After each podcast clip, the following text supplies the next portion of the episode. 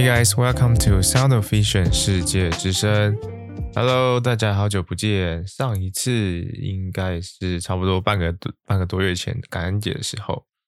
那现在的时间呢是美西十二月十七号下午两点半。OK，那最近呢就是学期总算是结束了，所以先来跟大家做一个近况回顾。那首先就是。前一两个礼拜，主要都是在期末考周。虽然说是期末考，但其实我因为我是博士班，所以相对来讲，考试就是要考笔试的这个比较少。我的部分呢，主要都是要交书面报告，就是可能写一些 review paper 啊，或者是呃，就是口头报告比较多。你要去呃报告你可能接下来。有兴趣的研究计划这样子，所以大部分都是报告的形式。那我就一科是需要考试的，所以呢，好处是呢，就是像其实其他不管是 OD 的学生啊，或是呃研究所同学，他们有修一些呃基础课程的，他们其实是这个礼拜才是正式的一个期学校的这个期末考周，所以他们一路。就是像 OD 学生，他们就要考到下个礼拜二才结束。那我这个博士班的部分呢，其实就是在上个礼拜就报告交出去之后，最后一份报告交出去，就等于算是开始放假了。对，所以呃，因为那段时间过的这个作息就比较乱一点，所以花了一个礼拜的时间，好好的让自己休息一下，都没有做任何需要动脑的事情。那因为之前也有。提到说有买车嘛，所以的这几天呢，就是趁着有天气好的时候呢，就开车出去晃晃，跑到比较远的地方。因为这个我在这个地方呢，它已经算是靠近海岸了，就是靠近这个西岸的地方，中间隔了一,座山，但就是开过去在一个半小时就可以就可以到海边。所以像昨天就开车去海边晃晃这样，对，所以这就是。大致上最近发生的事情，那这个我觉得做报告跟考试比起来，其实都都蛮辛苦的。只是相对来讲，做报告你呃，就是我觉得考试就是说，嗯、你时间到了你就一定得去考，所以不管怎么样，它就是就是呃，你有没有念完啊，或是你念的呃掌握度怎么样，你就是会呃时间到了就会去考试。但报告就是说，如果你没有弄出东西的话，你在台上不好看嘛，所以很长就会需要花很多时间。像我自己就在口头报告的时候，都会比较喜欢花时间在这个 PowerPoint 上面的呈现啊。就像我做 PowerPoint 就要花很多的时间，所以这也是导致为什么说我在最后这个一个礼拜时间，等于是呃没有什么休息的时间啊，然后吃饭可能就是都是随便弄一弄，弄个简单的，所以就过得比较。精实一点哦，那一个礼拜真的觉得那个时间的流动跟平常就是不太一样，感觉好像过了很久很久很久，但其实只有过了一半。对，然后睡觉的时间也比较少。不过 anyway，总算是总算是撑撑过这个学期，然后看起来应该是都会欧趴啦，所以就成功的存活下来了。好，然后因为那段时间也都没有什么在煮饭嘛，那其实之前就买了很多食材，想要。尝试做一些料理。那因为在这里吃东西，就是第一个，呃，毕竟从小还是就是吃这个家里的食物嘛，亚洲味，所以这里的它有这个食堂或什么，但其实就是都是油炸、披萨、起司之类的东西，就吃的不是很习惯，所以大部分呢，我都也都还是自己自己煮东西比较多。然后有时候就会很想要吃一些，比如说日本料理啊、韩国料理啊。那这里虽然说这一区它已经算是，应该说这个这个 state 这个州它它附近的几个城镇其实都是蛮多日本人跟韩国人的。那而且像我们学校，他们跟日本的一些大学也是有签一些合作，所以其实校园里头蛮多日本人的。那街上呢也是有一些日本料理店，但是就是很贵嘛，然后吃起来就是感觉总是不太对。但最难找的就是那个拉面，因为我在出国之前呢，有一阵子非常喜欢吃拉面，就在台湾就是到处吃不同的拉面，然后我就这现在天气冷嘛，然后就很想要吃拉面，像那个鸡白汤。可是在这里吃一碗拉面，我只有吃过一次而已，你可能就要花上可能台币可能要四五百块、六百块一碗，而且你还要开车到就是比较离学校比较远的地方才吃得到，所以整个成本上是很高的。然后那天呢就想说，不然我来自己试着做做看鸡白汤好了，就是那个很浓稠的那很浓稠的那个鸡白汤。上 YouTube 就看了一下。感觉好像不是说非常困难，但是你真的要花很多的时间，因为那个汤要熬很久才可以，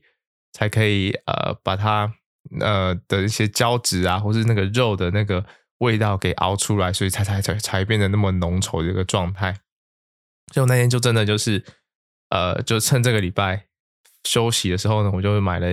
食材啊，然后就开始熬，真的是足足熬了八个小时，总算是熬出那个鸡白汤。而且大家如果有兴趣的话，也可以去 YouTube 上看怎么去制作。反正你就是要放那个鸡架啊、鸡肉啊，还有鸡爪，因为它可以熬出那个胶质，那个汤才会变得有点勾勾浓稠的样子。但是就是反正就要熬很久，而且你放很多很多，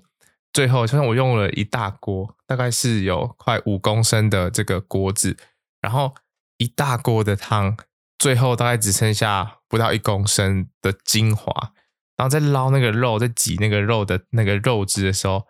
就很有感触。就是为什么很有感触？就是其实跟做研究很像。你在你在那个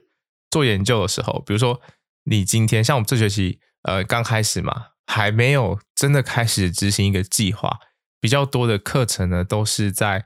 呃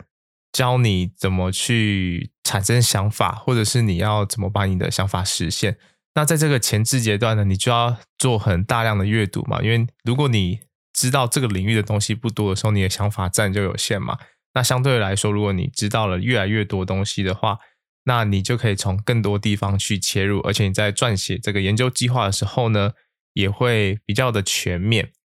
所以呢，就是其实你在前期就要花很多的时间，我们叫做文献回顾，就是你要阅读很多。这个领域相关的这个 paper，然后你可能是去从里头去呃学习到相关的这个知识，因为你可能是原本在呃以我自己举例来讲好了，呃我我可能本身是视光背景出身的，但是学校他教的大多都是所谓的临床的这个知识嘛，当然当然什么解剖啊，或是一些呃基础的光学啊、生理啊，或者是。呃，验光啊，这些检查技巧等等的，这些都会教，没错。但是做研究呢，就是你可以想象成你要在更深入，而且要还要有创新的成分在。变成说你在所有的东西都要了解得更细微。如果说在大家在学习这个临床的技巧的时候，其实会比较着重的是你怎么从 A 到 B 到 C，然后得出结果。但你可能不会去想说，哎，为什么我这个呃。这个测验是一定要这样子做，它的来源是什么？它的起点就是它当初是怎么被呃怎么被呃发发明出来的，或是为什么要这么做？就是不会到这么深入。可是如果你要做研究的话，你可能就要去思考这个背后的逻辑，跟呃它可以有一些些新的变化，或是新的研究的点。所以反正就是要读很多很多的相关的文章。但你在读这些文章的时候，你可能读完哦，确实你有知道某些东西，但是它不一定是有办法直接应用在你可能接下来要做的这个计划上面的。但你又是必须得读，所以就会变成说，你其实可能读了非常非常非常多，就可能假设你读了呃有六七十篇的这个 paper 好了，但实际上你在撰写一份呃这个研究计划的时候，你可能只用得上。就是写进你的这个计划里头，可以引用到的，可能就是只有二十二十几篇，二十几篇而已。所以就跟那个煮那个鸡白汤一样，你就是放了一堆一鸡爪，一堆鸡架，然后还有那个还有那个呃，就是鸡腿肉什么，反正就是放放了一堆一堆一堆食材进去，但最后这些东西都都没有用了。也不能说没有用了，它它的精华也留在汤里面嘛。但是就是那个把它捞出来的时候，就突然觉得很感触，就嗯，这就跟在做研究一样，你读了很多东西，它确实你你吸收这些知识，但是你最后能呈现出来的就就其实有限。所以其实很多人都觉得说，是不是做研究比较轻松？因为你好像就是写写文章啊，然后就是弄个弄个呃实验设计，然后就开始做。但大家不知道的事情是，呃，最难的就是你要怎么去产出那个。实验设计，而且你要怎么把这个东西浓缩、精华写成一个最后的这个我们讲的，就是 paper，就是论文，才有办法呈现给大家看嘛。所以这中间的过程其实是呃蛮繁琐，而且很多努力是你没有办法在最后的那可能七到十页的呃发表出来的这个 paper 里头给看出来的。所以这就是不知道，可能真的读书读到有一点。踢笑了哈，连煮饭都可以悟出一些一些道理，反正就是蛮有趣的。对，这阵子呢，就是就是这样，每天就是过着过着这个呃，反正就是看文章、写报告、想研究计划。那真的想研究计划这件事情是很困难的，因为你你看了，就算你看了很多，你要怎么把它变成是完全你自己的东西，你就要很多灵感嘛。那这这这一步是最困难的。那我试过很多方法，真的是，呃，我觉得自己觉得蛮有效的。反正只要是想不到的时候呢，第一个给，但但有可能是只有对我自己有效，因为我发现我就是我在越拖延的情况下，那个灵感的刺激啊，就是会越越有效率，就越来越越来越多想法。所以我就是在想，会不会我有有时候有一点故意把一些事情就是压到最后最后的时刻才来做，就是为了要刺激自己的想法。然后第二个事情，第二个呃诀窍呢，就是说我们在呃我在想不出来的时候，我不会一直一直去就是坐在书桌前，然后去看相关的东西，因为有时候其实看到有点烦呐。但我我会去做的事情，就是我会想说，好，我现在如果我发现我已经坐在这书桌前，已经是没有效率的事情。我就去做一个，我就去做一些完全不相干的事情。例如说，我有我在呃在交交报告的可能前两天的一个极限里头呢，但是我就没有灵感嘛，我写我觉得我写不出好的东西，我就跑去听音乐会，就跑去听那个爵士的音乐会。然后真的就是在听完音乐会的时候，就开始会有一些灵感，所以我觉得蛮有效的。就之前在应该是国考的那个读书技巧里面有分享过嘛。当你觉得你一直在钻一个东西，钻不出所以然的时候，你继续坐在那里，就会越来越限缩自己的想法。所以你就是要跳脱那个框架去做一些别的事情。所以你会发现很多你想不出来的问题，你有可能是在上厕所，或者是你可能在尬赛，或者是你在呃洗澡的时候会突然想到，就是这样，因为你有点就暂时抽离了，所以你可以用一个更宏观的视角去思考这些东西。就可以帮助你在不管是在想研究的计划，或者是你就是卡在某一个问题，就如果你还是呃可能高中或者是呃还在大学的学生的话呢，你可以用这样的方式来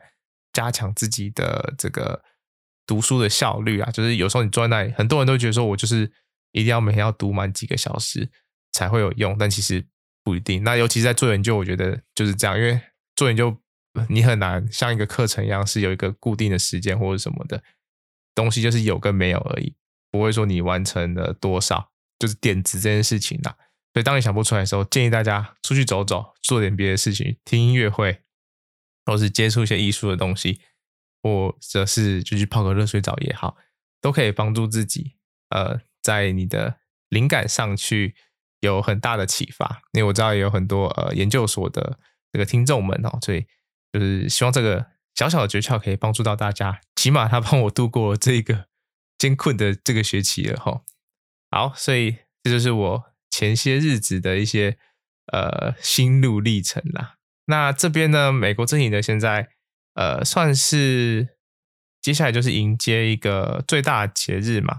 之前有提到说感恩节算是他们很大的节日了，但是中间当然还有一些万圣节啊什么之类的。但是像接下来的圣诞节跟跨年，就是你可以感受得到那个街上的氛围已经是完全不同的，而且跟之前的几个节日是不能比的哈。接下来就是圣诞节嘛。那现在你到一些商场啊，可能已经开始会有，就像大家可能以前在电视上看的，会有那个呃一个圣诞老人，然后就坐在那里等人家来拍照的这种这种场景，或者甚至是我这边已经看过好几个，就是他们会穿，真的会穿着有有一天很可爱，就是跟同学去吃拉面的那一天，我们在路上就看到一对老夫妻，他们就是穿着圣诞老人的服装，然后在就是他们，因为我们这里算是偏呃乡下，对，那就是我们从这我们这个城镇到下一个城镇比较热闹的城镇中间，其实基本上都是田，都是稻田然后什么的，对，就是那种农村的景象，然后你就看到有两个人就穿着这个圣诞老人的服装。就在路上挥手，哎，他们也没有干嘛，他们就在挥手，就对着路过的车挥手。我就觉得哇，很酷。然后，而且你现在慢慢就看到路边的房子啊，他们第一个就是很多卖圣诞树的，然后再就是他们的家里都会装潢，除了圣诞树之外，他们还有那种充气的那种雪人啊，或是一些造景，就是放在自己家院子里。然后，像我昨天有经过一个小镇，他们就是整个镇里都是。有布置，就是每个家都他们有点在竞争的感觉哈，就是他们看谁比较弄得比较比较华丽，反正就是真的很有那个圣诞节气氛。因为在台湾的话，可能呃不确定的，可能在信义区吧，就是那个百货公司那附近，他们之前在台北工作的时候，圣诞节都会发现他们那边就是会布置的蛮好的嘛。那或者是就像新北耶单车，但我。那个人太多的时候，我自己是没有去过。但是这里就会是真的走在路上，你感觉整个国家、整个城镇就都是那个圣诞节的氛围。然后昨天也就是早上起来的时候，就听到外面怎么一直有一个人在，就是在这吼吼吼吼吼吼在那边，反正有点其实有点吵。然后就从我们这里的这个客厅的落地窗看出去，就看到学校对接上面 就有一个圣诞老人。在那边也是也是一样对着路边的车挥手，就觉得蛮有趣，然后就跑去找他拍照。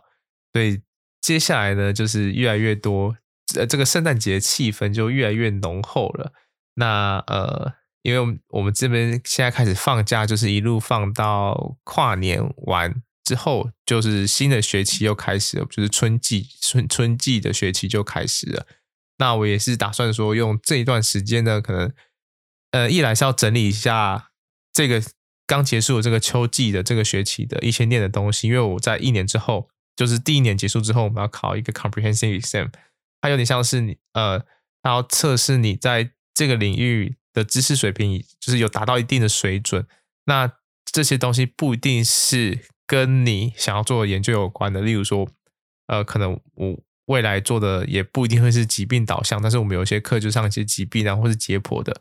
但是他还是会考你这些，就他希望你有到一个一定的水准。那你要考过之后呢，你才可以再往下走。就是接下来就是提你的 proposal，你的研究计划，然后开始呃通过研究计划之后呢，呃他去这个系上呢就会开始帮你分配经费，那你才可以开始做你的自己个人的实验，然后开始招募受测者啊。然后最后就是分析呀、写论文，然后到最后的口试这样子，所以大概的过程是这样。所以等于说接下来的呃还有两个学期，我们还有因为美国这边是三个学期，呃，我们这个学校是三个学期制，就是春季完还有夏季，然后夏季完之后就是准备要面临这个考试了，所以也会想要利用这段时间呢，把呃之前学的，因为那堂课其实是嗯，我觉得是蛮蛮对我来讲算是有一定难度的，因为解剖的东西应该说。跟疾病相关，或是牵扯到一些生化生理的部分，本来就是自己比较弱的，所以可能会想要趁这个时间把它，呃，把它呃整理一下，那方便就是接下来考试的时候会比较比较好，再再做准备。好，所以大致上是这样。呃，那我之后呢，应该会想要在年底的时候再做做个年年年度的回顾好了，就是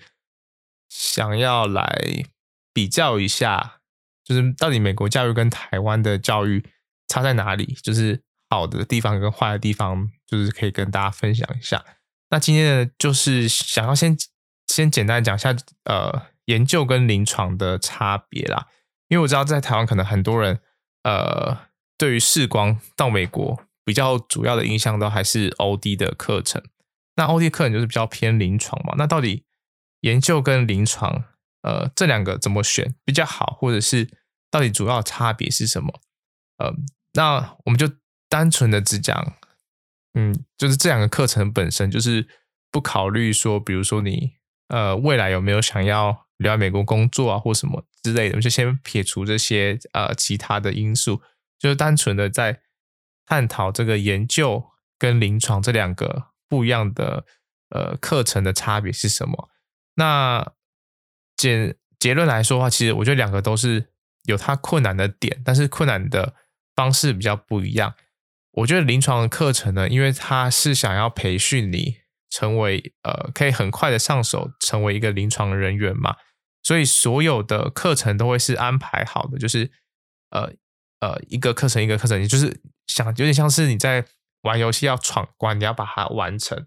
那当然你在进行这些课程的时候呢，你要呃，你有很在美国这里起码，因为他们还要有临床的这个实习嘛。跟台湾最大的差别就是他们的实习可能是自己学校一年，我们这个学校是自己学校一年，然后在外面一年，所以总共是两年时间。那四年的东西呢？四年的课程你在台湾学四年的课程，它等于是压缩到前两年就把它完成了，所以你。可想而知，他们很多东西可能就是直接倒给倒给学生的，那他们要面对的考试压力就会很大。他怎么去筛选出？他有没有跟上？等于就是用很大量的考试，可能一两个礼拜就是一个期中考，然后最后期末就是呃，就是在一个更大的考试这样。那因为他们也要通过他们所谓的国考嘛，他们在三年级的时候就开始考国考，然后总共分成三个阶段这样子，所以就会变成说，其实在这里你可以看到欧弟学生他们的压力都是蛮大的。但我觉得，呃，好处就是，呃，如果你就是一个需要人家帮你安排好，然后你就是跟着，就是跟着做的人的话，其实临床的课程对你来说可能会是比较直接的，因为你就是反正就是把老师丢给你的东西给呃去做完，然后去读完，去考试，通过了你就往下一个下一个阶段走，然后这样的四年，然后你就会进入到临床的工作这样。那研究就会比较像是，呃，看起来研究的课程比较 chill，因为通常你不会有考试，也不会有太多的，呃，就是对，就是比较不会有考试这个东西啊。但你可能会有很多的报告，口头报告啊，书面的报告。但是研究它就是一个比较像是一个白的东西，因为你没有办法。呃，你要做研究，代表说你做的东西是创新的嘛？你是你当然有一些呃过往的资料啊什么可以参考，可是呢，你最后还是要做出是一个新的东西。所以不管是点子啊，或者是其他呃之类的方法之类的，这些都是你要自己去琢磨的。所以你说他花时间吗？我觉得他花的时间其实可能会更多，因为你没有教材。你只能从这个过往发出的研究里头，有点像大海捞针。所以大家要想的是，现在的时代跟以前不一样，知识量在增加的速度太快了。每每个礼拜可能增加的 paper 量，可能就是以好几倍这样子在翻。每天都有新的研究结果出来，那你要怎么，就是有像在冲浪一样，你要怎么？在这个上面，然后冲在最前面的浪，然后往下一个阶段走，你就要一直很大量的去阅读这些东西。所以我觉得都有它困难的点。但是如果说你本身是比较喜欢，嗯，例如说钻研事情啊，或者是探讨对自己有兴趣的项目，你很会愿意就是花时间去，就是一头栽进去的这种，那你可能就会蛮适合研究的，因为研究。上感觉是比较自由的，就是你要怎么去想这件事情是比较没有受限的，因为只要你可以设计出一个研究设计去佐证你的想法的话，那所有东西都是有可能的。但是临床不一定嘛，它虽然很多个案都是都是 case by case，每一个都是有它各自不同的地方，但是你在学校受教育的时候，他不可能把这个东西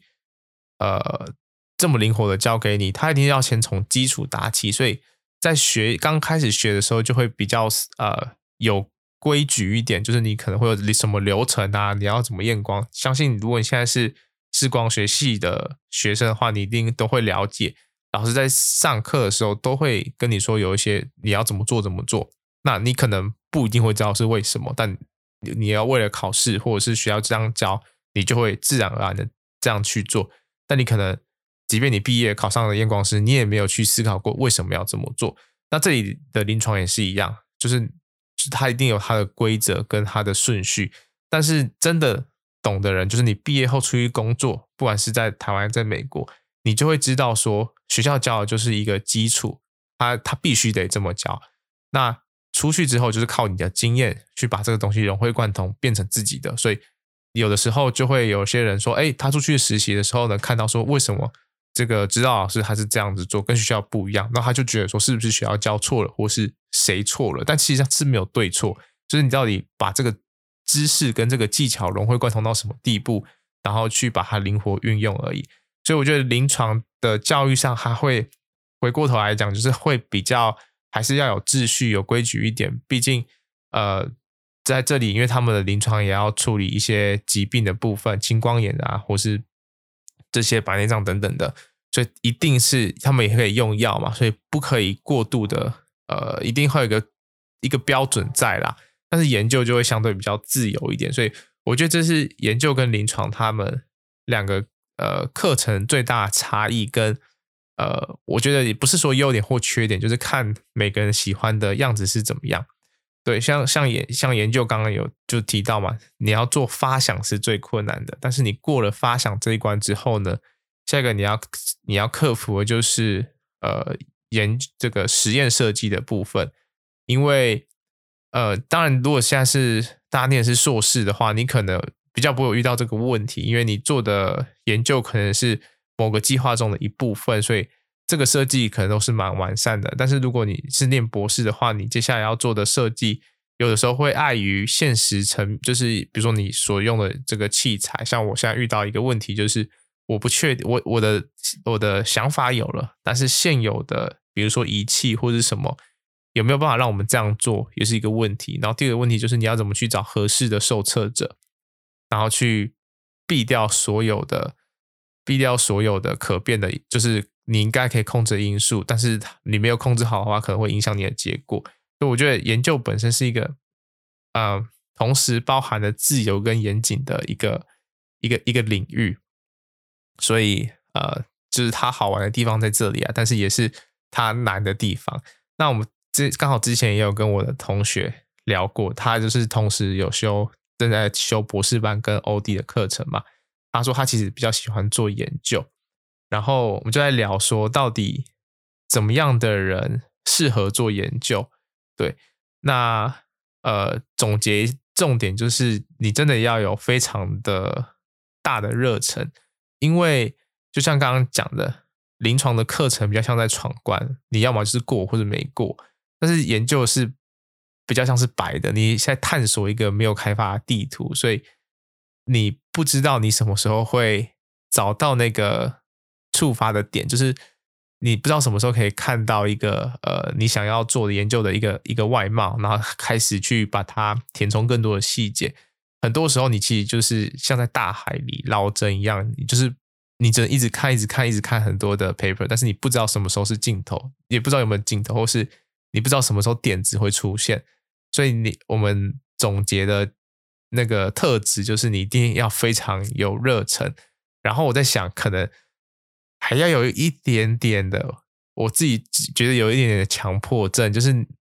你看到这个东西，但是我没有到很严重啊，就是。我一定要对自己有兴趣的，我才会特别的去钻研。是没兴趣的东西，其实我觉得不懂，我也我也不会去折磨自己。但是如果是我有兴趣的东西，我知道这里有问题的时候，我真的就会呃一直投入，然后想要去找各种资料啊，然后去把它解决。那这个东西不一定是一个很大的事件，但是就是你如果平常你是有这样子的倾向的人，那我可以跟你说，你可能非常的适合你。呃，读研究所，或者说做实验、做研究，成为一个研究人员，这样就是我们总结的一个几个人格特质啊。就是你要有有点执着，然后你要很有热忱，对，然后呃，或许喜欢推理吧，因为像我觉得我们这个学期第一堂第一个学期在修的课很多都是在教你所谓的批判性的思考，你不一定台上的教授，即便他已经是教授了，他发表的研究计划也不一定就是完美无缺的，就是为什么博士班或是研究所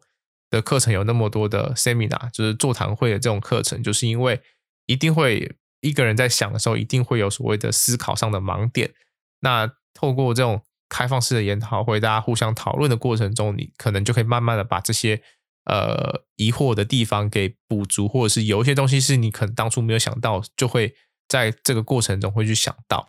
所以这是为什么研究所课程大多都是口头报告的原因是这样子。所以。就是大概就是这几项：执着、热情，然后呃逻辑思考，就是三个我觉得呃读研究所要具备的一个一个一个一个特质。那当然，现在在台湾很多读硕士，因为可能就是硕士学士化嘛，大家觉得好像不念个硕士不行，所以很多的课程里头呢，它的硕士也不一定是在教你如何进行研究，如何怎么做科研，而是比较像是。就是读了一个学历，然后你可能就在这个领领域里头再读的再稍微深一点，但或许在硕士你没有足够热情，或是你真的就只是为了工作，我们就讲工作，你他可能会需要硕士，或是你有了这个硕士后，你会比较容易找到工作，你去念这个研究所，那我觉得也无所谓，反正终究你还是要回归社会嘛，你也不可能在实验室里，然后就是虽然做这个可能很有成就感，但是。养不活你的话，填不饱肚子的话，没有意义。所以很多人可能念硕士是为了工作，那我觉得也 OK。可是如果你就是有发现，你可能在读硕士过程中发现自己喜欢研究，但你要往上再走到博士班的话，我觉得这就是一个很大的坎。因为我目前的体感，我会觉得是完全是不一样的，不一样的生活。那我也有时候也会常跟硕士的同学就是聊到，就是呃。或许，但因为他们现在可能很大多数也都是还在接触，还在接触那个，还在接触一些基础的课程，所以研究部分还才刚开始接触而已。但是，当有些课是同时有博士跟硕士生的时候，你就会很明显的感受到，其实在思考的方式上会有所不同。那这个就是我觉得就是硕士跟博士中间的一个坎。那你要成为一个博士的学生呢，真的。就是要做好一个心理准备，因为这一念就是可能三年、四年不一定，有些人念了五年、六年、七年的都有。对，像我有听一个 podcast，也是国外的这个 PhD，他也是就在分享一些念博士的一些心路历程。那他现在也还没有毕业，但是总之呢，我觉得这就是另一段、另一段呃很值得分享的一个一个故旅程啊，跟很多心得可以讲的东西。好，所以以上呢就是。简单跟大家分享，就是一个学期下来，我觉得，呃，第一个在研究的课程跟大家比较有兴趣的临床课程的差别是什么？因为我觉得临床课程可能比较多人可以跟大家分享，因为其实每年说出国到澳洲、美国念继续念视光临床相关的人其实都有，但是我觉得研究的部分就比较少人分享，所以是我会比较想跟大家分享的地方。那加上台湾在视光领域的研究，其实资源跟规模也都还没有很多，所以想要透过这样的方式来跟大家呃多多的介绍研究啊。那如果说很多人他可能心里有兴趣却不知道怎么踏出这一步的时候呢，也可以在听过呃这些分享之后呢，然后更有勇气去报名研究所也好，或者是起码可以试着去读读看硕士。来，因为硕士大不了就是，呃，正常都是两年嘛，大不了就是你可能想要做一个比较完整研究，念到三年，这个时间都是算我觉得是比较短的。就是你如果真的念完，发现自己不喜欢，停损都还是都还是值得的，就是它并不会花你很多的时间。但是如果说你现在是已经是在硕士，然后你有考虑说，啊、呃，你接下来会不会往博士班走的话呢？就是这个是不是可以给大家。当做一个 reference 的的的的的的意见啊，那最后呢，就是要再回到我们的视光学堂，很久没有分享一些跟眼睛相关的小知识了。那今天要分享的这个主题呢，其实是我呃，就是之前有提过双眼视觉的呃功能的异常。那大家还记得的话呢，我们双眼视觉最主要的两个系统就是你的调节，就是像是负责调整你的焦距，让影像可以清楚的这个功能。然后另一个就是聚散，就是因为我们两个眼睛嘛，它你要怎么让你的影像可以同时都在两个眼睛里头，呃，去对准，然后你才可以看到一个立体的影像。所以这是我们两个眼，我们的双眼视觉当中，就我们的视觉当中的最重要的两个系统。那我今天要分享的这个呢，就是所谓的聚合过度 （convergence） 哦。那我自己本身呢，就是这样子的一个一个一个一个族群哈。哦那，而且就因为最近真的看太多太多的，就是呃，刚开始的时候为了环保跟就是省纸，所以我我都还是用平板会去看这些 paper 比较多。但是后来发现真的不行了，我不管，我都已我现在已经换大荧幕，然后或是平板平板跟大荧幕这样子去弄，我还是就是看这些电子荧幕还是。真的觉得很不舒服，而且我的这个 C1 哦，对，刚刚忘记讲，我们通常讲这个聚合过度，我们都会简称 C1 哈。这个 C1 的症状呢，就会越来越严重。就这从十一月就期中之后开始有很大量、很大量阅读的这个状态下之后，真的是越来越严重了，就是不适的症状越来越明显。那这个 C1 呢，聚合过度呢，它最常最常有的问题，就会通常都是在看镜的时候，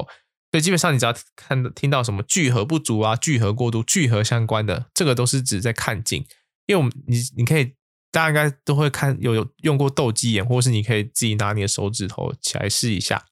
嗯，照着镜子试。你当你看着你的手指头慢慢往自己靠近的时候呢，你会发现你的眼睛就会向内旋转，两只眼睛会同时向内旋转。这就叫做聚合。那相反的，如果你是往外拉的话，就慢慢往外开嘛。那不会开到真的脱汤啊，就是整个就是那就是已经是斜视了。但是但是这个动作向外开的这个相反动作，我们叫做呃开散。那通常你听到聚合呢，就会是跟看近的有关。那今天不管是呃聚合不足或是聚合过度呢，通常都是在看近的时间有一定的时间之后呢，会出现的一个症状。那从名字你就可以就可以大概的推测出来，这个聚合过度啊，它讲的就是说你在看近的时候，你可能正常你我们把它量化好了，可能正常你只要向内聚可能五个单位，那你可能向内聚了十个单位，所以你就会发现你眼睛就是它处于一个过度用力紧绷的状态。那像我自己就很明显，我现在发现我如果看看太久，我休息的时候我没有，因为我你平常要。看东西，你可能只需要五个单位，但你花超过十五个，就是你可能内聚了十个单位之后呢，你就要用额外力气把它打开来嘛，才可以才可以有一个正常的视觉。因为如果它超过的话呢，它也会造成你可能会模糊啊，或是复视啊，就是你看到两个影像，反正你就是没有办法正常看东西就对了。所以等于说你在看看这个书的时候呢，其实你还花了额外的力量在维持它的平衡。所以我现在就发现说，我看太久之后，我只要放空。就是呃放放空的时候呢，我的我可以感觉到我的眼睛就是完整，就是完全的，就是一直往内走，就是有点像是一个过度斗鸡眼的状态，所以就是非常非常累。所以我现在到后期，我就会把比较呃，比如说重要的 paper 啊，可能是要报告的 paper，我就会把它印下来，就回归到比较传统的方式，就是用纸本跟荧光笔这样子读，虽然是很浪费，没错啦，所以但是。就有点不太环保，但是呃，就是没有办法，还是这样这样子，我的眼睛才有办法继续的看下去哈。对，所以所有的这个这个研究生都是很伟大，他们尤其是这个不讲玩笑话，就是这个视光相关的，不管是哦这个视光科系 OD 学生，或者是这个呃研研究所是的的人，都是一样，他们都是在牺牲自己的眼睛来保护。各位可以看得更清楚，对，所以这真的是蛮蛮蛮痛苦的一件事情。那 C1 这件事情呢，它比较麻烦的是，它不好去训练，但是它好不好缓解呢？其实蛮好缓解的，因为就是用力过度嘛，你就想象就是说你身上任何肌肌肉都一样，你用力过度，你就是要需要放松休息嘛，所以适当的休息是一个很好的方式。对，像我现在就会尽量就是一个小时就一定要暂停一下，反正你的注意力也不一定可以持续那么久，看状况了，看在做的是什么样的工作，但是可以的话，我就会尽量一个小时就会休息一下。然后第二个呢，就是你要佩戴。呃，在看近的时候，你要戴度数比较少的眼镜，是看近的时候，不是看远的时候。你看远的时候，你还是要配足的眼镜，因为我们刚刚有提到聚合过度呢，会是看近的时候才会有问题，所以你要佩戴一个度数比较浅的眼镜呢。你要说它是老花眼镜也可以，但我个人比较倾向说它叫阅读眼镜。呃，你说我二十几岁开始戴这个会不会太早？就没有找不着的问题，就像你。你今天要去打篮球，你要穿篮球鞋是一样的道理。你要去海边，你会穿拖鞋。那你今天看书，看这个，你带你原本看远的度数看，你会不舒服。那你就换一副度数比较浅的，所以没有，我觉得是很有帮助的。会会会不会麻烦呢？一点点，但是也不是说特别的特别的造成你生活上的不便。你顶多就是随身再多带一副眼镜在身上而已。所以这个这个东西就是。大家可以慢慢可以培养的观念哈，因为它不是说你去做镭射或是点药水就可以解决的问题，它比较像是功能上的问题。那就像是你肌肉不够，你要去训训练你的肌耐力一样。那刚有提到嘛，为什么比较麻烦？是因为它不好训练，因为你聚合过度，你要训练是放松。但是你可以看到，就是说，呃，在比如说重训都是在增加肌肉，很少在训练放松的。好，你说可能瑜伽或者什么，但我是不知道目前视觉上有没有办法帮你做瑜伽啦，对，目前是没有。你能做的放松，我们能做的放松，最自然的方式就是看远而已，所以效果有限。所以像是聚合过度的族群呢，他们最常、最最常会呃处理的方式，就是在看近的时候佩戴一副度数比较少的眼镜，通常这样子就可以在在阅读的时候可以有效的缓解相关的症状。然后它就是养成良好的这个休息习惯。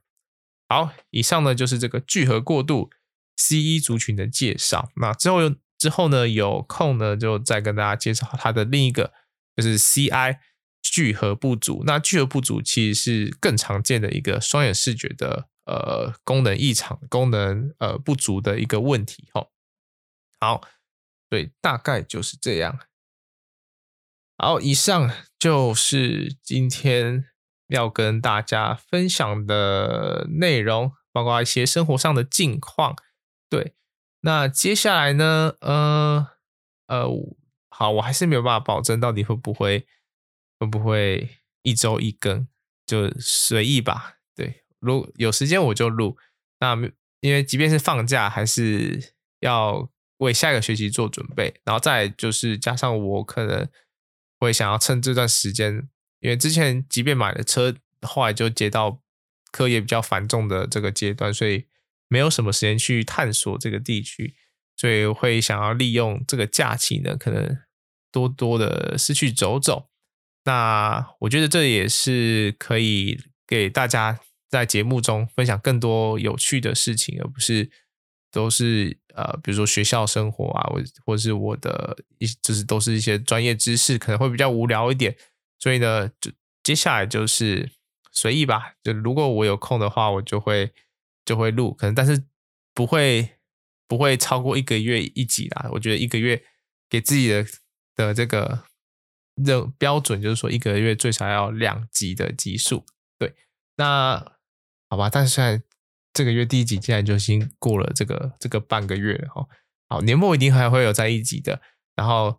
呃，我看一下最近粉丝人数还是有在上涨，觉得还蛮蛮蛮不错的，很感谢大家可能有帮我分享或什么的。那我现在也会呃出去看看看那个风景的时候呢，也会拍一些好看的照片分享给大家，让大家也可以一起的认识这个地方。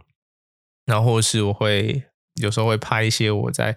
就比如说我煮饭的一些有趣的一照片啊，或者一些成品，可以让大家品乓积累哈。好，所以大概就是这样子。那我在思考说，可能之后如果五百的话，我们可以来办个粉丝五百的话，可以来个抽奖，可以可以寄个明信片给大家。你要寄给你自己，或者是你要可能寄给你想要呃你的朋友啊，或是你有什么话想要对谁说，我会帮你寄哈，然后让大家可以收到一个来自美国的明信片哈。对，但具体怎么怎么去运作，可能再想一下。对，那总之呢，就还是麻烦大家可以多多的帮我分享我的，不管是 Facebook、Instagram 的账号，可以让大家去持续的追踪。然后我现在有时候没有时间录音的时候呢，也会发一些呃有趣的知识啊，或是有些好笑的东西在这个社群上面哈，也是可以跟大家多多互动。好，那一样，如果说大家喜欢我的频道的话呢，请。到这个 Spotify 或者是 Apple Podcast 上面给我五星好评。那如果说你有什么想要问的问题，你有什么想要听的主题，也都欢迎可以透过粉丝专业私讯我。然后，如果你觉得节目很不错的话，请多多的帮我分享给大家。那今天的节目就先到这边喽，大家拜拜。